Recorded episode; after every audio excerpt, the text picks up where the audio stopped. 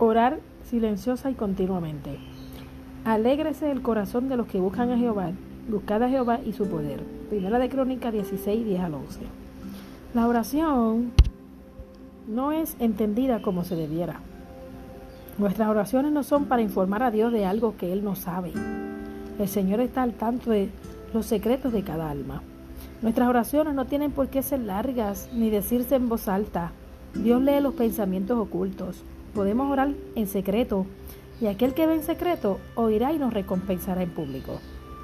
Las oraciones dirigidas a Dios para contarle todas nuestras desgracias, cuando en realidad no nos sentimos desgraciados, son oraciones hipócritas. Dios tiene en cuenta el corazón contrito, porque así dijo Jehová el alto y sublime, el que habita en la eternidad y cuyo nombre es el santo, yo habito en las alturas y la santidad, con el quebrantado y humilde de espíritu, para hacer vivir el corazón de los humildes y para vivificar el corazón quebrantado. Isaías 57:15. La oración no tiene por objeto obrar un cambio en Dios, nos pone a nosotros en armonía con Dios, no reemplaza al deber Dios nunca aceptará en lugar del diezmo la oración hecha con frecuencia y fervor. La oración no pagará nuestras deudas a Dios. La fuerza adquirida por medio de la oración a Dios nos prepara para nuestros deberes cotidianos.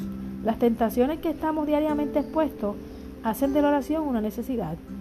Con el fin de ser mantenidos por el poder de Dios mediante la fe, los deseos de la mente debieran ascender continuamente en oración silenciosa.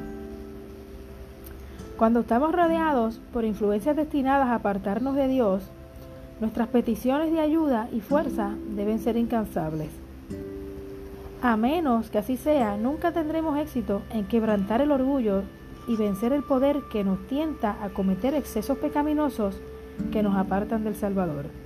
La luz de la verdad, que significa la vida, descubrirá al que la recibe las pasiones pecaminosas de su corazón, las cuales se esfuerzan por conseguir el señorío y hacen necesario tener todo nervio en tensión y ejercitar todas las facultades para resistir a Satanás y vencer por los méritos de Cristo.